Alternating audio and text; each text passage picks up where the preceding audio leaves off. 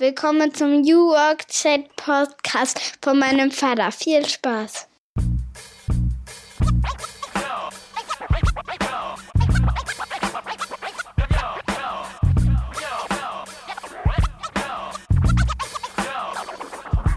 Ja, moin und viele Grüße aus Rostock. Schön, dass ihr wieder dabei seid. Ich bin Gabriel und ich freue mich, dass wir bei einer neuen Folge des New Work Chat wieder die Frage stellen, wie können wir Arbeit eigentlich positiv gestalten, was können wir neu ausprobieren und vor allen Dingen auch, von wem können wir uns dabei inspirieren lassen.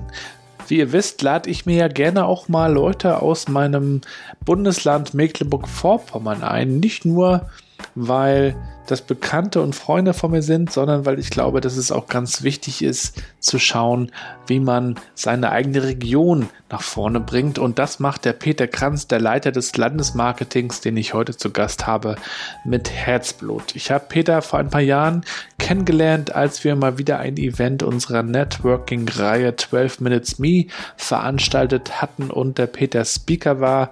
Er ja, erlebt das wirklich, dass Bundesland Mecklenburg-Vorpommern zu vermarkten und hat dabei eine ganz spannende Story hinter sich. Er ist also aufgewachsen in der DDR hinter dem eisernen Vorhang, hat schon früh seine Liebe zum Radio entdeckt, hat dann nach der Wende auch den ersten privaten Radiosender aufgebaut, ist nach Berlin berufen worden ins Hauptstadtstudio vom ZDF, wurde Studioleiter, ist dann nach Bonn berufen worden, hat beim, wie er sagt, bei der besten Nachrichtensendung im deutschen Fernsehen, dem Heute-Journal, als Redakteur gearbeitet und ist dann doch zurückgekehrt. Und das haben wir dann gemein, weil auch ich ja nach ein paar Jahren zurückgekommen bin nach Mecklenburg-Vorpommern, um hier was zu bewegen. Und das ist auch, was er machen möchte. Er probiert gerne aus. Er eckt auch mal an. Und das finde ich gut. Und darüber haben wir uns unterhalten. Und ich wünsche euch viel Spaß mit diesem Podcast.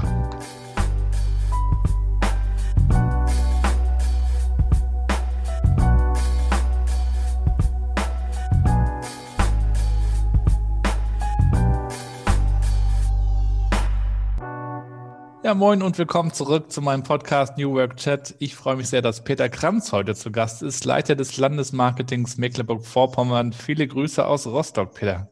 Hallo, uh, vielen Dank für die Einladung und viele Grüße uh, zu dir aus Schwerin natürlich. Aus dem Homeoffice, also komplett uh, eingerichtet auf die derzeitigen Notwendigkeiten freue mich sehr, dass du heute zu Gast bist. In, in meinem Podcast geht es ja, sagte ich gerade auch im Vorgespräch, natürlich um, um ja, die unterschiedlichen Interpretationen von Arbeit. Aber mir geht es natürlich auch immer sehr stark um Mecklenburg-Vorpommern, das Land, aus dem ich komme, in das ich auch zurückgekehrt bin. Ich bin ja auch einer dieser klassischen Rückkehrer. Und mich interessiert natürlich auch die Frage, ähm, wer bewegt dieses Land und was können wir eigentlich auch tun, äh, um unser Land noch ein bisschen weiter nach vorne zu bringen. Aber wir wollen dich heute auch ein bisschen kennenlernen. Ähm, du hast es ja gerade auch nochmal getwittert. Ähm, I love my job. Das finde ich ganz, ganz toll, wenn man das von seiner Arbeit sagen kann. Du bist ja doch relativ aktiv bei Twitter, ne? Ja, sehr relativ. Also ich finde, äh, Twitter ist ja mehr ein, ich will mal sagen, ein Diskussionsmedium, in dem man hin und wieder mal darf ich das so sagen, ohne äh, gleich in der ersten Minute überheblich klingen zu wollen, aber indem man hin und wieder auch mal die Stimme der Vernunft einbringen muss. Und äh, so sehe ich mich da manchmal, weil ich dann so manchmal denke, ja, an der einen oder anderen Stelle läuft das Meinungsfass dann etwas über oder äh, was dann gerne auch etwas ironisiert werden soll, funktioniert interessanterweise in Social Media, finde ich überhaupt nicht. Also Ironie in Social Media, finde ich, geht gar nicht. ist ähnlich wie beim Fernsehen. Da funktioniert Ironie irgendwie auch nie so richtig. Und äh, da hin und wieder dann mal auch mal wieder einen Kommentar zu setzen, der einfach mal sagt, Leute, kommt mal wieder runter. Ne? Das mhm. Leben läuft weiter und äh, wir werden auch morgen wieder ganz normal atmen müssen. Äh, das äh, ist, habe ich so als meine kleine Botschaft für Twitter entdeckt. Und dabei mache ich dann gerne mal so Tweets, äh, in denen äh, einfach nur mal das ganz normale Leben auftaucht. Das, was man vielleicht äh, neben der ganzen Arbeit vielleicht hier und da auch übersieht, weil ähm, es doch eigentlich wert ist, äh, wahrgenommen zu werden. Stichwort kleine Dinge in der Natur, Dinge, die ich einfach sehe, wo ich sehe, das fotografiere ich jetzt und teile es mit anderen. ähm, die, die mir einfach äh, Freude machen. Und das ist so ein bisschen Twitter. Aber ich bin jetzt nicht derjenige, der jetzt auf äh, Dival.com raus Followerinnen und Follower sucht. Dann lieber bei Clubhouse. Da lieber bei Clubhouse, ja. Obwohl auch da, Clubhouse ist ja, Clubhouse ist ja ganz anders. Clubhouse ist ja das Quassel-Twitter sozusagen. Also da mhm. kann man ja, da kann man ja die ganze Zeit irgendwie, also sich eigentlich 24 Stunden am Tag entweder berieseln lassen oder, was ich noch viel spannender finde, natürlich auch an interessanten Diskussionen teilnehmen. Noch ist es schade, dass Clubhouse viele Menschen ausschließt. Ähm, alle Nicht-iPhone-User äh, sind bislang noch ausgeschlossen. Das ist äh, sehr traurig, aber es ist natürlich als, als, als äh, Social Plattform ist es natürlich hochinteressant. Übrigens, mhm. wenn wir über neue Arbeit reden, mhm. sicherlich auch für das Thema äh, New Work, also für die Frage, wie komme ich zusammen mit anderen Menschen, auch über meinen eigenen Bereich hinaus. Ähm, äh, wie kann ich sozusagen äh, Diskussionen zum Beispiel über ein Projekt organisieren. Da finde ich äh, Clubhouse als Modell das jetzt erstmal offensichtlich ja noch in den Anfängen steckt, gar nicht unspannend. Mhm. Und äh, wenn einem dann Menschen auch noch folgen, äh, weil man irgendwo in irgendeiner Diskussion vielleicht gerade mal was Kluges oder halbwegs Kluges gesagt hat. Live aus dem Schweriner Schloss zum Beispiel. ja. ja. das finde ich auch schon ja, sehr interessant, wie sich das Ganze entwickelt. Und, und man muss natürlich, glaube ich, gucken, dass man dann auch so ja, spezielle Themen definiert und dass es dann nicht zu sehr an der Oberfläche passiert, sondern zum Beispiel auch mal Mecklenburg-Vorpommern-Themen mal ganz konkret besprechen. Und man hat da eben so sehr schön diese Gelegenheit, mit, sich mit Leuten mal zu unterhalten, mit denen man das vielleicht sonst nicht tut. Ja, Peter, ich finde da in dem, Gabriel, ja? sorry, darf ich noch ganz schnell einhaken? Gerne. Darf, ähm, die, die, Zurzeit scheint es ja eher so zu sein, dass alle noch so ein bisschen diesem Hype sind und sagen, ja, wenn da sobald eine prominente Person auftaucht, muss ich da rein in so einen Raum und muss dabei sein. Ich erinnere nur daran, dass, glaube ich, die ersten Tage Thomas Gottschalk und äh, Kai Diekmann von ehemals Bildzeitung also äh, dort spannende Diskussionen führten und sie hatten mehrere tausend Zuhörerinnen und Zuhörer. Die Idee von Clubhouse ist, glaube ich, aber eher in kleineren Kreisen zu diskutieren. Also wirklich sich äh, Menschen zu suchen, innerhalb oder außerhalb der eigenen äh, Community-Blase und dann äh, auch wirklich sehr konkrete Themen anzugehen. Insofern gebe ich dir völlig recht. Mhm. Ähm, Themen der Arbeitswelt, des Miteinanders, aber auch des Landes, um das man oder der Region, in der man lebt, können natürlich dann spannend sein zum, zum Diskutieren. Und da habe ich auch schon sehr schöne Diskussionen äh, in den letzten Tagen und Wochen mitmachen dürfen. Ja, ich auch. Also das, das beobachten wir natürlich. Kommen wir vielleicht auch später nochmal drauf. Peter, wenn du dir jetzt vorstellst, du bist zu Besuch in Rostock, gehst spazieren, vielleicht am Strand von Warnemünde und wir treffen uns. Ich bin mit meiner Familie unterwegs, mit meiner Frau und unseren drei kleinen Kindern.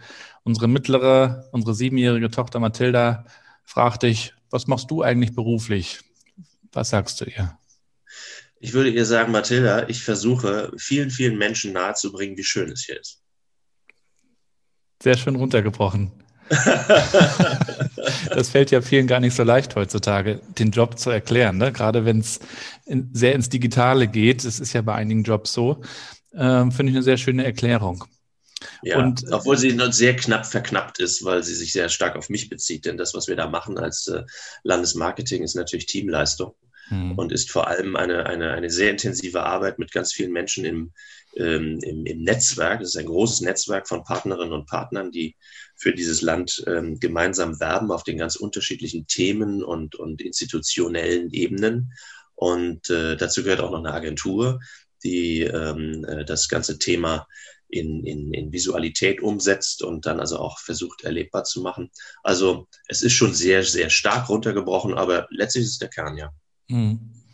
Und wir wollen dich natürlich heute auch ein bisschen kennenlernen. Du hast ja auch schon inter interessante Stationen hinter dir äh, als äh, gelernter Journalist. Ähm, was würdest du sagen, mit welchen fünf Hashtags würdest du dich selber, dich als Person, aber auch das, was du tust, beschreiben?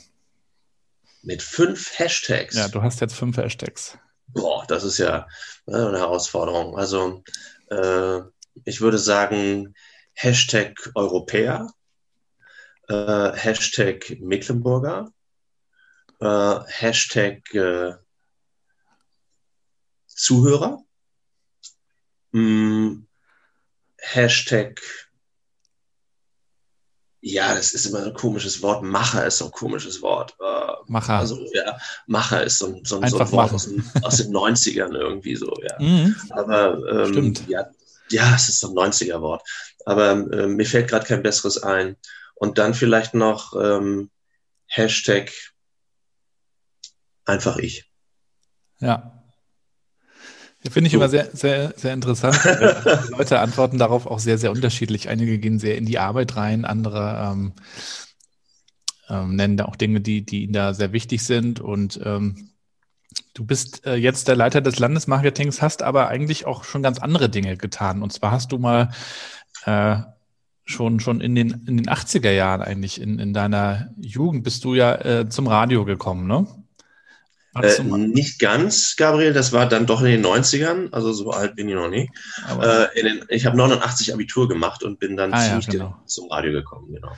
Erzähl doch mal, wie, wie, wie deine, ähm, deine Neigung damals aussahen. Hattest du da, also ich selber kann mich erinnern, dass ich äh, in meiner Kindheit, ich bin ja 80 geboren, hatte dann auch so einen äh, Kassettenrekorder aus dem Intershop. Das, also für die Hörer aus den alten Bundesländern, das waren so diese Stores, diese Geschäfte, in denen man so die, die äh, ja, die Produkte aus dem Westen sozusagen manchmal kaufen konnte. Und da hatte ich, glaube ich, von Sony so einen Kassettenrekorder und hatte auch so ein kleines Mikrofon und habe dann auch manchmal so ein bisschen Radio gespielt mhm. und fand das ganz und habe dann so äh, aus dem Radio mitgeschnitten die Songs, ne, wie man das dann mhm. so gemacht hat und dann so zwischendurch aufgenommen. Wie bist du zum Thema Radio gekommen? Hast du viel gehört? Hast du dich da ausprobiert? Ja. Ja, also es ist ziemlich ähnlich. Also äh, meine Eltern hatten ein bisschen Westgeld tatsächlich zusammengerappelt und äh, ich durfte mir, glaube mit äh, mit 15 aus dem Intershop einen, einen, einen JVC Radiorekorder aussuchen. Das war ein unglaublich geiles Teil. Ähm, sah aus wie so ein kleiner Ghetto-Blaster, war aber viel schöner. War, also ich habe das Gerät geliebt, ja. Und äh, ähm, äh, hatte natürlich ein Kassettenfach und hatte zwei kleine Mikrofone an den Seiten äh, und äh, durfte, muss, musste nur mit einer Taste für die Aufnahme gedrückt werden, also nicht Record Play. So, liebe Twitter-User unter 17, ihr habt keine Ahnung, wovon ich rede, kein Problem. Also man musste wirklich nicht zwei Tasten drücken, sondern nur eine. Und, äh, und es ließ sich, das war auch ganz toll, es ließ sich per Überspielkabel an unsere Musiktruhe anschließen. Wir hatten nämlich eine Holzmusiktruhe, in der ein Radio und ein Schallplattenspieler waren. Und dieser Schallplattenspieler, das war natürlich dann genau das, was ich brauchte, ließ sich dann über das Überspielkabel mit leichtem Rauschen, aber immerhin an dieses Gerät anschließen, so dass ich Schallplatten auf Kassette übertragen konnte. Ja, cool. Und dann habe ich also das gerne gemacht und habe dann ähm, äh, alle möglichen Schallplatten, die wir von allen möglichen Leuten bekamen, man konnte sie sich auch ausleihen und so weiter, habe ich meinen Eltern Kassetten für die Autofahrten zusammengestellt, weil mein Vater war ein leidenschaftlich Auto, leidenschaftlicher Autofahrer und ist mit meiner Mutter gerne am Wochenende ins Grüne, wie das so schön hieß, gefahren. Und, äh, äh, und dabei nahmen sie Kassetten mit, die ich ihnen produziert hatte. Und zwischendrin habe ich dann auch äh, Titel anmoderiert oder abmoderiert oder irgendwie sowas. Und das war dann also völlig klar, dass es in die Richtung gehen musste. Ja. Und als wir, ich komme aus Grevesmühlen, einem kleinen Ort zwischen, heute würden wir sagen, Lübeck und Wismar. Damals war kurz nach Grevesmühlen ein Stück weit die Welt zu Ende. Ähm, äh, und da gab es einen Jugendclub in einer alten Baracke und in diesem Jugendclub gab es einen DJ, der gesagt hat, willst du mir helfen bei meinen Diskotheken? Habe ich gesagt, ja, warum nicht? Weil ich hatte den schönen Radiorekorder, ich hatte die tollen Aufnahmen, ich hatte die Platten. Ich habe vom Radio aufgenommen, NDR 2, jedes Wochenende war absolut wichtig, äh, die aktuelle Hitparade mitzuschneiden. Und, äh, und mit den Sachen bin ich dann in den Jugendclub gegangen und habe mit ihm sozusagen als Hilfs-DJ Disco gemacht. Das waren so die ersten Gehversuche in Sachen Radio und Co. Und äh, es konnte letztlich nichts anderes werden dann 89, 90, als dann die Chance da war. Hm. Es konnte nichts anderes werden als Radio. Und erzähl mal, wie, wie hast du denn deinen Einstieg äh, gefunden äh, in, in die professionelle Radiowelt?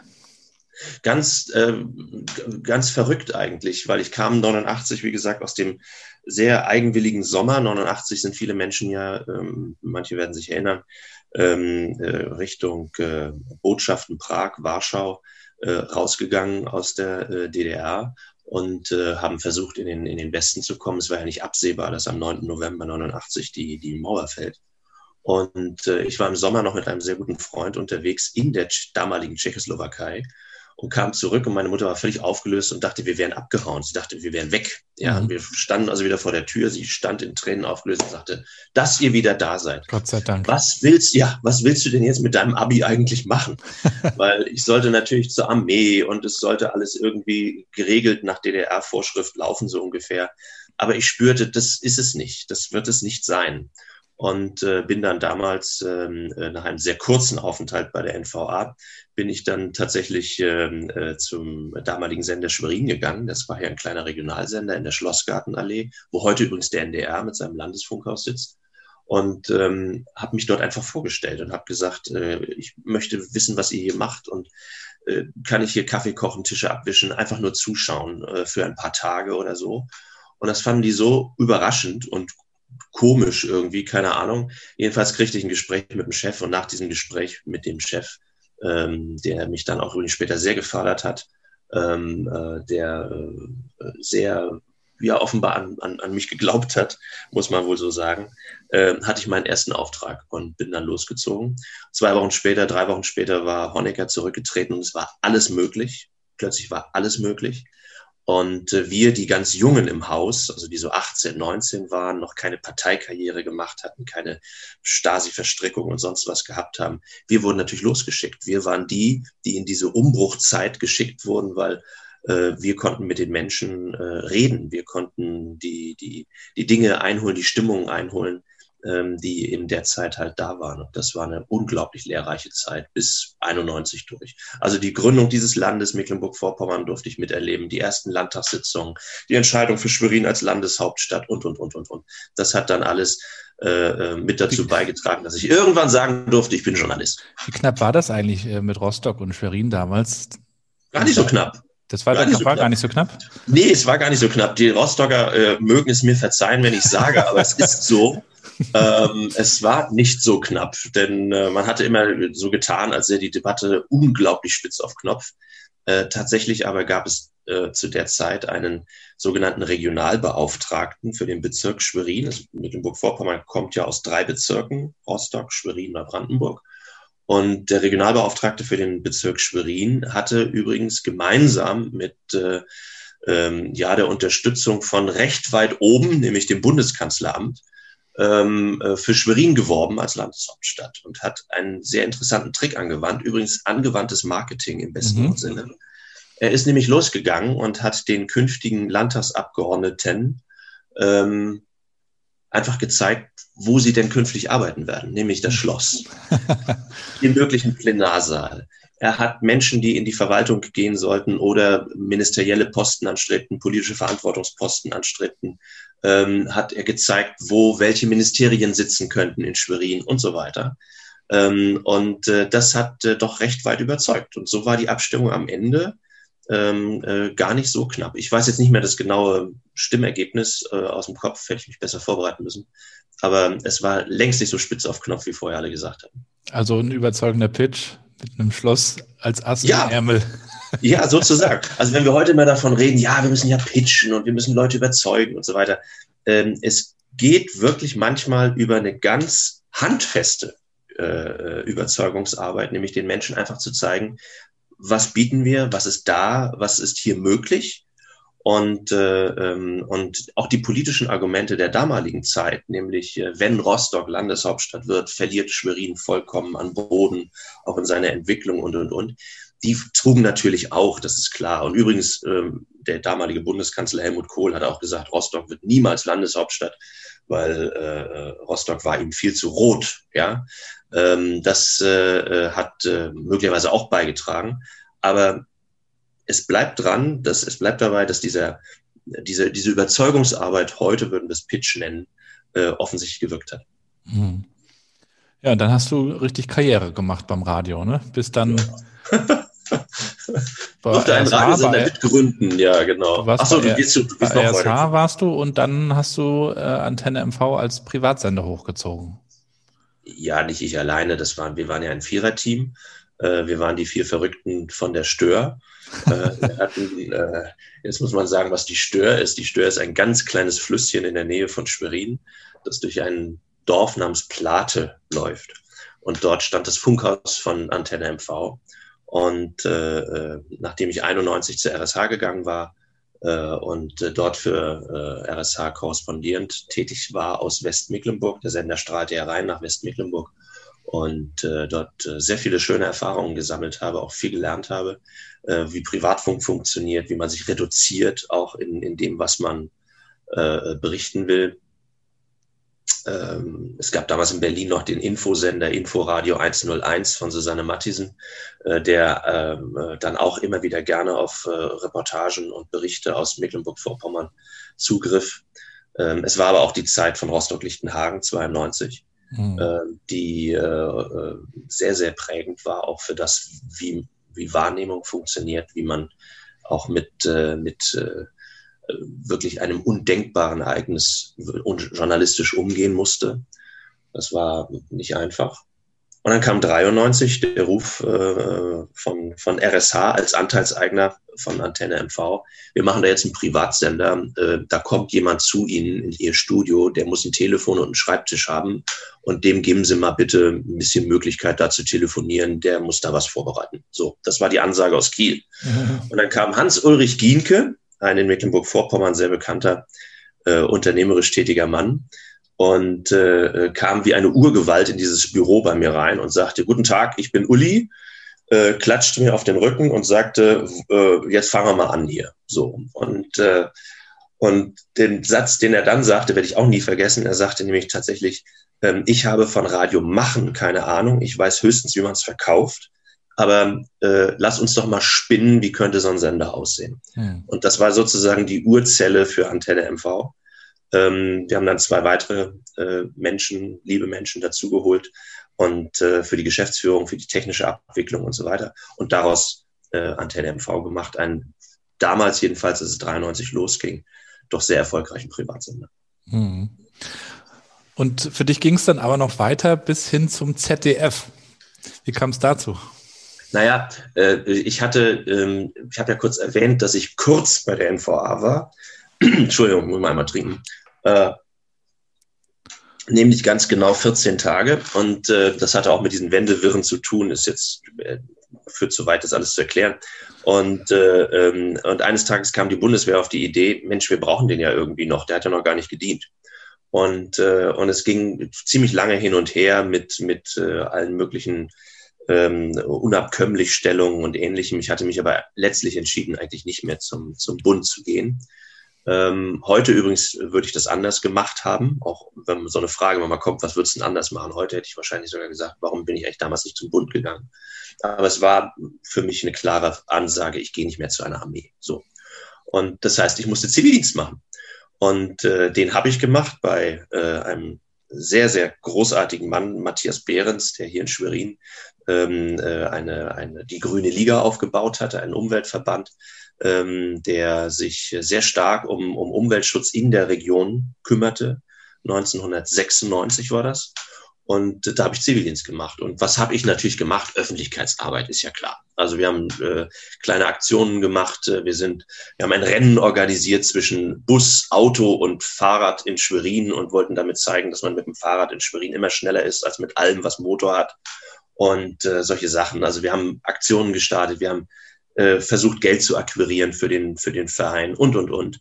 Und das waren sehr intensive, sehr schöne Monate mit Menschen, das werde ich nie vergessen, die einfach ganz beseelt waren von ihrer Idee, nämlich äh, das Thema Umweltschutz in die Köpfe zu bringen. Klaus Schlüter, an den erinnere ich mich, oder auch Heiko Lietz, andere, die aus der Bürgerbewegung heraus immer den Umweltgedanken mitgetragen hatten.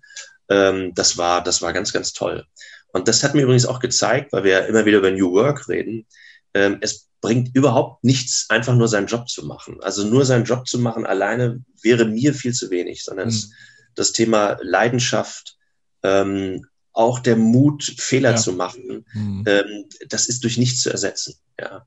Und, äh, äh und in insofern, dieser Zeit, insofern ist in dieser Zeit, nur ganz schnell noch wegen ZDF, mhm. in dieser Zeit kam dann der damalige Studioleiter des ZDF Mecklenburg-Vorpommern auf mich zu und sagte, Radio kannst du ja jetzt, mhm. äh, hast du Lust, Fernsehen zu lernen? Und dann bin ich zum ZDF Landesstudio Mecklenburg-Vorpommern nach Spring gegangen und habe ähm, angefangen, Fernsehen zu lernen. Nur kurz zu, zu dem, was du gesagt hattest. Hm? Zu, also New Work, der Begriff wird ja auch viel äh, kritisiert, weil was ist jetzt so new daran? Okay, jetzt kann man natürlich sagen, die Digitalisierung der Arbeit ist neu, das, das ist wahrscheinlich schon so. Aber ich sehe es ja auch nicht als, als Frage, welche Werkzeuge benutzen wir in erster Linie, sondern welche Haltung haben wir. Und das hm. muss nicht neu sein da gab es, glaube ich, natürlich schon immer Leute, die gesagt haben, mir ist das zu wenig, äh, einfach nur ins Büro zu gehen und nach Hause und tschüss, sondern ich möchte was erreichen, ich habe Ziele, ich möchte was bewegen, mir ist hier etwas wichtig. Ähm, und das, das unterscheidet ja oft auch dann, dann die Menschen. Ne? Dann, dann unterscheidet man mit einmal nicht mehr so in Feierabend und Arbeit, sondern in, in, in Aufgaben und Herausforderungen. Ne? Ja, aber Vorsicht, also da bin ich äh, konservativ, sage ich ganz klar. Also ich finde schon, ähm, äh, dass, dass die, dass gerade in diesen Zeiten, in denen wir ja sehr gedrängt arbeiten, also ich glaube, die Pandemie zeigt ja auch nochmal, wie, wie, wie eng teilweise ähm, äh, Arbeitsabläufe werden, weil, weil sich die Dinge sozusagen sehr stark ähm, verengen auf ein häusliches Umfeld. Man hat seinen äh, Bildschirm, man hat seine Handys oder Handy und äh, äh, ständig kommen Nachrichten rein. Auf alles muss irgendwie kürzer reagiert werden, was ich ganz äh, eigenartig finde. Ähm, und, äh, ähm, und je schneller wir werden wollen oder werden müssen, ähm, desto mehr, glaube ich, verlieren wir manchmal genau auch diesen Blick dafür, äh, äh, was, äh, was macht denn eigentlich meine Arbeit aus und weshalb mache ich sie eigentlich und weshalb mhm. mache ich sie auch gern. Ja. Mhm. Und sich da hin und wieder mal zurücknehmen, äh, zurückzunehmen, vielleicht auch am Tag selber einfach nur mal für ein paar Minuten ja. das zu reflektieren, halte ich für unglaublich wertvoll. Mhm. Ich bin zum Beispiel tatsächlich jemand, der ähm, äh, also sagt ganz klar, ihr könnt mich alle bis 18, 18.30, 19 Uhr gerne noch erreichen. Und dann können wir auch gerne über Dienstliches reden, aber dann ist Pumpe. Ich habe neulich äh, von, was heißt neulich, vor zwei Tagen äh, von einem guten Bekannten um 21.30 Uhr eine, eine WhatsApp bekommen nach dem Motto, was müssen wir denn tun, um? Es war so eine klar dienstlich äh, quittierte Geschichte. Und habe ich höflich zurückgeschrieben, mich morgen früh um halb neun nochmal fragen. Ja, also das, äh, äh, da bin ich dann schon doch auch äh, vielleicht konservativ, keine Ahnung. Aber ich finde schon, es ja. gibt, Arbeit gehört zum Leben, völlig klar, und auch ist ein wichtiger Teil. Und, ähm, und je lieber wir sie machen, desto, desto ähm, äh, stärker lassen wir uns ja auch von ihr gefangen nehmen. Aber genauso hat die Familie ihr Recht, genauso haben die Freunde ihr Recht, genauso hat äh, ein bisschen auch die Welt ihr Recht, ja, wahrgenommen zu werden und in meinem Leben stattzufinden. Ich glaube auch, also ich persönlich glaube auch nicht, dass New Work bedeutet oder bedeuten muss, dass, dass wir das jetzt alles verwischt und vermischt und am Ende äh, muss man und darf man rund um die Uhr irgendwie arbeiten. Das ist, glaube ich, was einige glauben, aber ich, ich finde das eigentlich ganz, ganz wichtig, dass man sich dann auch mal rausnimmt und das Handy vielleicht sogar ausschaltet und auch nach außen hin klar macht, okay, bis hierhin. Gerade in diesen Zeiten, wo man eben zu Hause arbeitet und die Trennung nicht so leicht fällt immer, ne? Ja, aber mir fällt zum Beispiel auf, weil wir vorhin von Clubhouse sprachen. Ähm, ich war neulich jetzt zufällig in einer Gruppe, da ging es die ganze Zeit um Selbstoptimierung. Und wie werde ich ein High-Performer? Also diese, diese Frage, wie werde ich ein High-Performer? Und dann haben dort Leute auf dem Podium, da gibt es immer so eine Bühne, auf der dann die Speaker sind und äh, darunter ist das Auditorium, das dann als Listener ähm, äh, benannt wird. Und man kann ja dann aus dem Auditorium immer wieder auf die Bühne geholt werden und was sagen, nur für alle, die es nicht kennen. Und da äh, äh, habe ich Leuten zugehört, ich will das nicht abwerten, nicht falsch verstehen, aber das war für mich so, so fremd, irgendwie sich damit zu beschäftigen, wie werde ich High Performer und wie kann ich mich selbst optimieren. Und da ging es wirklich darum, ähm, äh, wie kann ich mich nicht nur im Beruf selbst optimieren oder im Job selbst optimieren, sondern auch im privaten Leben, in meiner Beziehung, in meiner Ernährung, in meiner sportlichen äh, äh Betätigung und so weiter. Und da habe ich nur gedacht, wow, wenn ich das alles zusammenzähle, dann geht es letztlich darum, mich 24 Stunden am Tag selbst zu optimieren. Also wie kann ich auch noch selbstoptimiert besser schlafen, so ungefähr. Dann hast du am Ende 24 Stunden Selbstoptimierung hinter dir. Ja. Das finde ich ja unfassbar anstrengend. Also muss ich mal sagen, also, da bin ich, also, Selbstoptimieren in diesem Sinne, so verstehe ich es nicht. Ich verstehe mhm. ähm, schon den Ansatz zu sagen, okay, einstellen auf die neuen Notwendigkeiten, auf Digitalisierung, auf das neue, die neue Art zu arbeiten, auf neue ähm, äh, Beziehungen, die wir in der Arbeit miteinander dann auch logischerweise aufbauen müssen, die dann klar etwas entfernter sind, so wie die unsere jetzt. Wir würden ja auch lieber jetzt an einem Tisch miteinander sitzen, den Kaffee trinken und so weiter, geht aber gerade nicht. Ja, so. Also sich darauf einzustellen, dass diese Welt sich verändert, ist völlig okay. Aber dieser, dieser, dieser, dieser Gedanke, dass, äh, dass ich ein High-Performer sein muss, um etwas zu bewegen, sorry, den, äh, den kann und will ich nicht teilen. Ich möchte immer noch ähm, sagen können, und Gott sei Dank darf ich das, da bin ich sehr privilegiert äh, in, in dem, was ich machen darf. Ich möchte immer noch sagen können, ähm, ich vergesse nie, was mein Job, was meine Aufgabe ist, was meine Verantwortung ist, selbstverständlich. Ich bin offen für, für alle, die da einen Einfluss drauf nehmen, die mich sozusagen ja auch in dem, was ich tue, beeinflussen, mir Rück Rückmeldung geben, mir sagen, was gut läuft, was nicht gut läuft. Aber ich werde auf keinen Fall eine, eine High-Performing Machine. No way. Hm. Ja, zumal einen das auch sehr unzufrieden vermutlich macht, wenn man immer noch guckt, wo geht's noch besser. Es gibt ja immer noch ein Rad, an dem man drehen kann.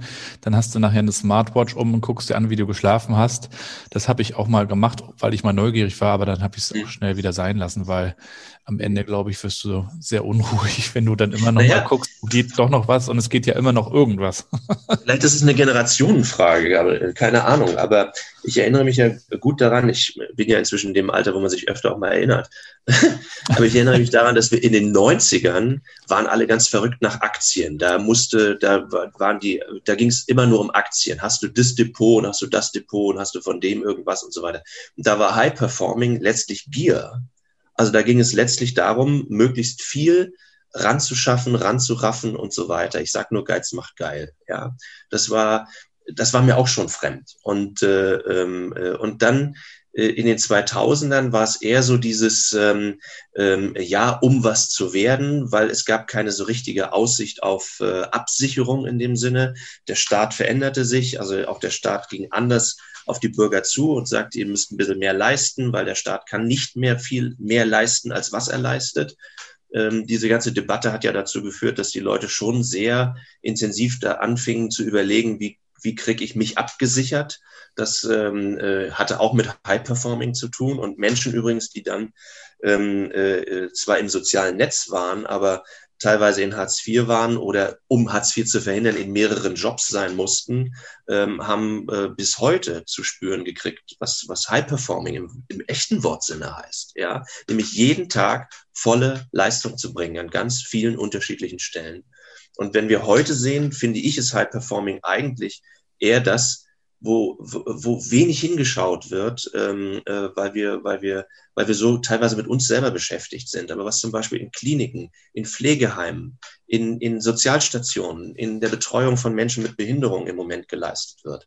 Auch weil man sie, weil man diese Menschen nicht nur betreuen, sondern ihnen immer wieder auch geistige Nahrung geben muss, seelische Unterstützung geben muss in einer unglaublich schwierigen Phase, in der wir alle sind. Das ist für mich High Performing. Mhm. Mich interessiert nicht High Performing im Sinne von, äh, wie kann ich äh, äh, über irgendwelche Rezepte besser werden oder so, sondern wie kann ich wahrnehmen, was um mich herum stattfindet. Für andere, ne? High Performen. Und, und für andere High Performen, ja, genau. Bin das, ich bei dir. Das finde ich viel, viel spannender. Auch Eltern natürlich, ne, die mhm. ihre Kinder zu Hause haben, Homeschooling, all das mit Job. Ja, natürlich, klar. Das, das ist auch aus meiner Sicht High Performing. Und dann ja. auch nochmal die Grenze zu finden, irgendwie auch nochmal abzuschalten, das ist echt schwer.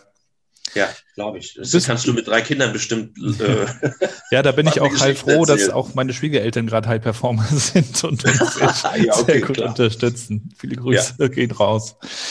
Du bist dann beim ZDF auch ähm, man könnte eigentlich sagen, wenn man sich von außen anguckt, hast du Karriere gemacht. Du bist bis zum Heute-Journal gekommen. Wolltest du Karriere machen? Uff, wollte ich Karriere machen? Ich bin nicht unehrgeizig, das ist wahr. Ähm, aber wollte ich Karriere machen? Das klingt komisch. Also ja. wollte ich Karriere machen? Ähm, das ist wollte, ja auch so ein, so ein 90er-Jahre-Ding, äh, oder? Dieses Karriere machen. Karriere machen. Ja, du musst was werden, Junge. Ja, ja so. Sicherheit. Ähm, so, so, ein Elternhaus hatte ich nicht, Gott sei Dank. Also ich hatte nicht das Elternhaus, das sagt, du musst das und das oder so. Nein. Äh, meine Eltern, glaube ich, haben, wir waren vorhin bei den Kassetten, die ich ihnen bespielt habe, äh, glaube ich, ziemlich, ähm, äh, ziemlich früh der, der Auffassung, dass aus dem Bengel mal was werden kann. Ja, so. Und äh, das habe ich jedenfalls immer gespürt. Ich bin äh, durch eine liebevolle Kindheit gegangen. Vielleicht sogar auch ein bisschen verwöhnt. Ich bin Einzelkind, das mag sein. So, aber ich habe äh, keine, ähm, wie soll ich sagen, ich habe keine keine, keine Karriereplanung in dem Sinne gehabt, sondern ähm, bin wirklich einfach von Aufgabe zu Aufgabe gegangen. Ich habe Menschen getroffen, die mir etwas zutrauten und die mich übrigens darin bestärkten, mir dann auch was zuzutrauen. Und äh, ich weiß noch wie heute, dass äh, ich in, äh, in Berlin arbeitete beim Morgenmagazin, beim ZDF Morgenmagazin. Bettina Schausten war Redaktionsleiterin. Und äh, wir hatten, das war noch Sendung mit Maybrit Illner und Sherdo Jobatai. Oh mein Gott, das ist so lange her. und äh, und wir hatten das, wir hatten das Millennium gefeiert, wir hatten das Jahr 2000 äh, äh, eingeläutet im ZDF Morgen. Alle hatten Angst, dass irgendwas mit den Zahlen passiert, oder? War ja, ja, natürlich, so? klar, der große Absturz, der nicht kam. Und, äh, äh, und ich weiß noch, dass äh, ich dann einen Anruf aus Mainz bekam vom damaligen Chefredakteur von Nikolaus Brender. Ein toller Mann. Und der sagte, äh, Herr Kranz, ich kenne Sie noch gar nicht richtig, aber mir wurde gesagt, ich kann mal mit Ihnen reden. Ich brauche Sie in Potsdam. Sie müssen da das Studio übernehmen.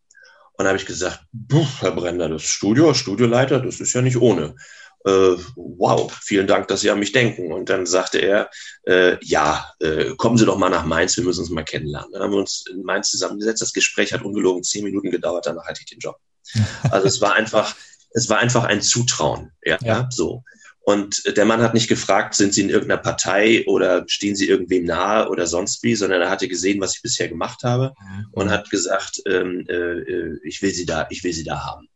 Und äh, so durfte ich dann acht Jahre in, in Potsdam das ZDF-Studio in Brandenburg leiten mit einem wunderbaren Team, äh, großartigen Kameraleuten, großartigen Redakteurinnen und Redakteuren.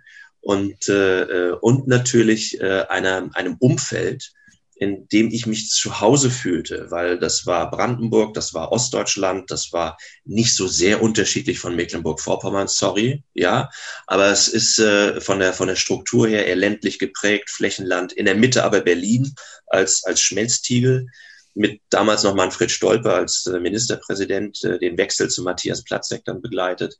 Also das waren das waren spannende Themen bis hin zu, zu den Hochwassern, die dann äh, dann ja auch irgendwie dazugehörten. Also langer Rede Sinn, ähm, das waren acht sehr spannende Jahre. Und dann kam Klaus Kleber auf mich zu und sagte, ähm, Herr Kranz, äh, ich brauche Sie jetzt hier.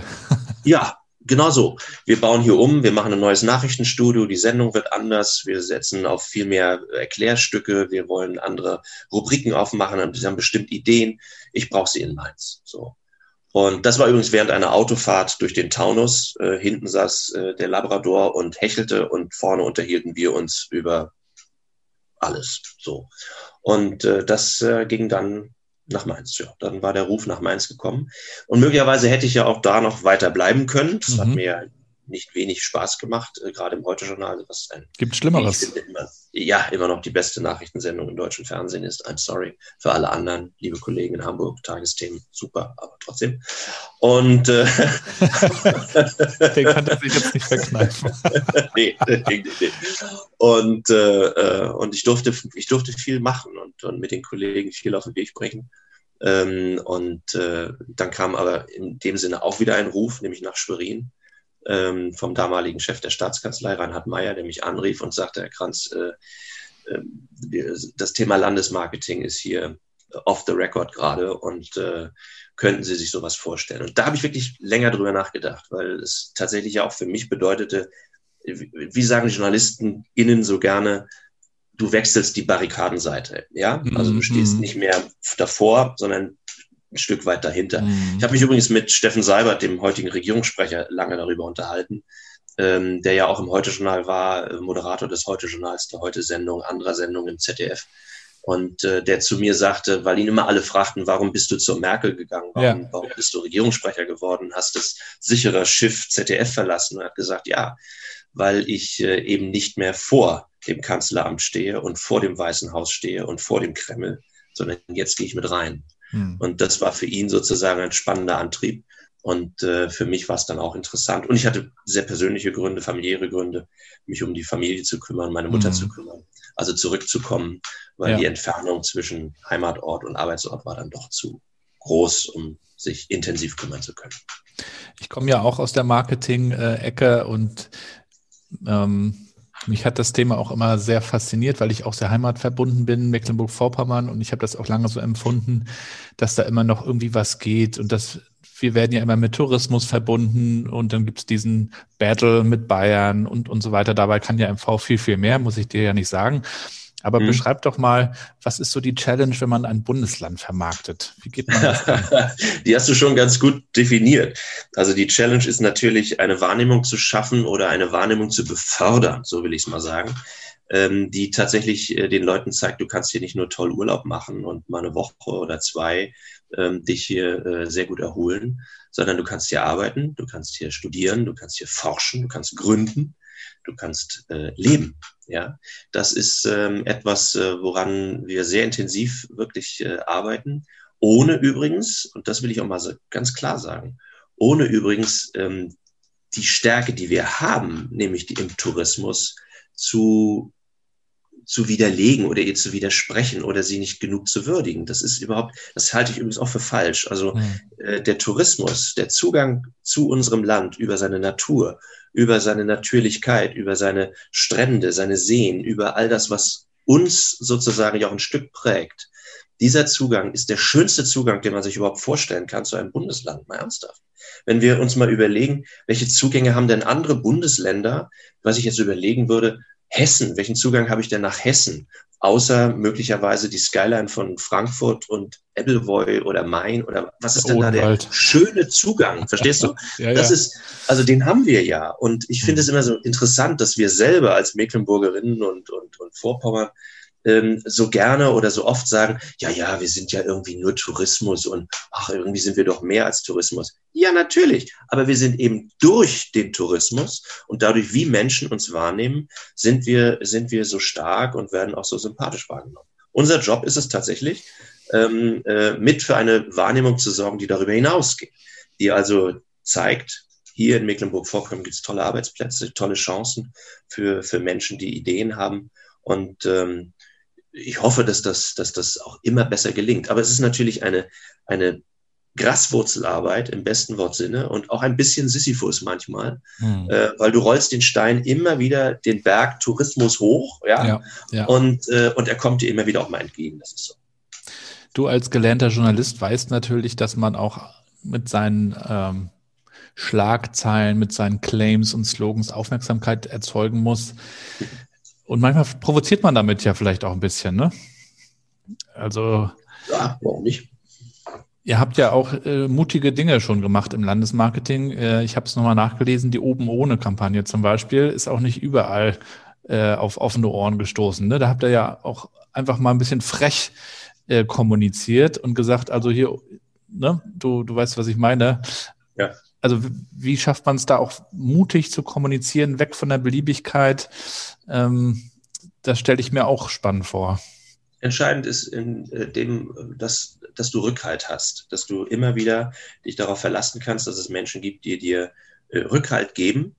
Ähm, nun muss man vielleicht mal für unsere Zuhörerinnen und Zuhörer erklären, äh, wo Landesmarketing überhaupt verortet ist. Landesmarketing in Mecklenburg-Vorpommern ist als Dachorganisation sozusagen für all, alle, die Marketing für Mecklenburg-Vorpommern machen, Tourismus, Standort, Gesundheitswirtschaft, Agrarmarketing und, und, und, bietet Landesmarketing sozusagen die Marke Mecklenburg-Vorpommern an. Wir sind, und dies ist ja die Dachmarke in dem Sinne, mit der wir für all diese Stärken und Potenziale, die Mecklenburg-Vorpommern ausmachen, nach draußen kommunizieren. Das machen wir ja gar nicht alles alleine. Im Gegenteil, ich habe vom Netzwerk gesprochen. Das ist ein großes Netzwerk, in dem sozusagen die Marke oben drüber steht. Und um, um diese Marke dürfen wir uns kümmern und dürfen diese Marke entwickeln, weiterentwickeln und natürlich auch die Zuschreibungen, die diese Marke erfahren soll, mit den Partnern im Netzwerk gemeinsam diskutieren. Das ist, das ist eine ganz spannende, äh, äh ein ganz spannender Austausch und eine ganz spannende Arbeit. Und, ähm, und da gehört natürlich dazu, auch immer wieder Aufmerksamkeitspunkte zu setzen, Punkte zu setzen, die dann die Marke ins Bild rücken, die also Mecklenburg-Vorpommern ins Bild rücken und natürlich auch äh, äh, gerne mal Diskussionen auslösen. Und äh, Landesmarketing ist verortet in der Staatskanzlei, also wir sind ein Referat der Staatskanzlei Mecklenburg-Vorpommern.